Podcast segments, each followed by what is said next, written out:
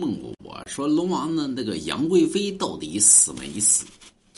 我说：“杨贵妃没有死。”啊，有人说这扯犊子啊！不管说是正史里边，正史里边反正说杨贵妃死了啊，野史里边有传闻，传说里边也有。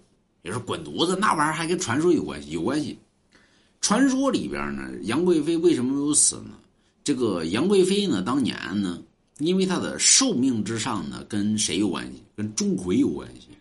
杨贵妃救过钟馗，完了之后呢，有一天呢，钟馗到阴间里边，那么？就想起了这个贵妃，就问这杨贵妃呢，说杨贵妃的寿命几何呢？这阴间里边有人给查了一下，杨贵妃寿命三十六岁，就是杨贵妃三十六呢，三十六左右的时候，杨贵妃得死。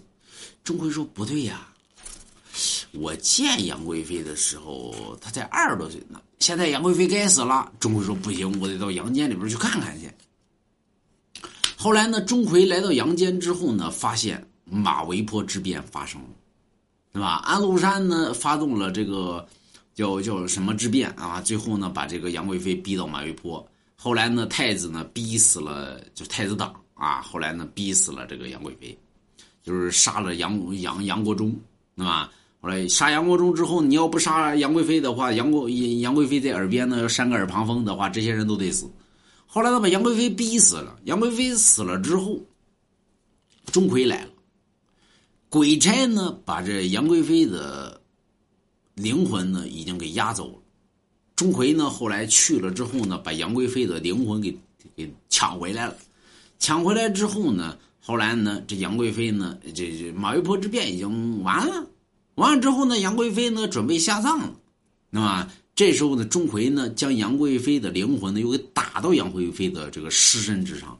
杨贵妃嘎叽醒了，哎呀妈呀，我还活着呢，那么。旁边人说：“呀，贵妃，你咋活着呢？那么这不是完了之后呢？这他们还得把你弄死。”杨贵妃说：“这咋整啊？”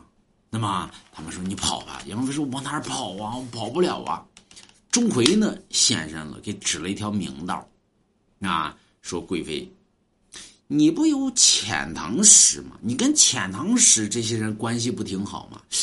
杨贵妃说：“那倒也是呀。”那么这咋整啊？跑日本去吧。后来呢？钟馗呢，指着杨贵妃呢，从烟台出海，杨贵妃跑到了日本，在日本开枝散叶，啊，最后呢，杨贵妃死在日本。所以现在呢，你比如说你到日本去，日本有很大的一座墓葬叫杨贵妃墓。所以说，谁救了杨贵妃呢？哎，钟馗救了杨贵妃。有人说扯犊子，嗯，传说啊，所以这玩意儿就是 民间传言啊，不，不对，啊。好像是因为呢，当时杨贵妃有龙王家义父字画，所以钟馗才救的。那么，杨贵妃死之前呢，大喊一声：“我有龙王家字画！”哎，调来钟馗，钟馗救了杨贵妃。所以杨贵妃为何最后没有死？原因是杨贵妃有龙王家一幅字画。刚忘了，忘了讲这段啊。所以大家没事买龙王家一幅字画。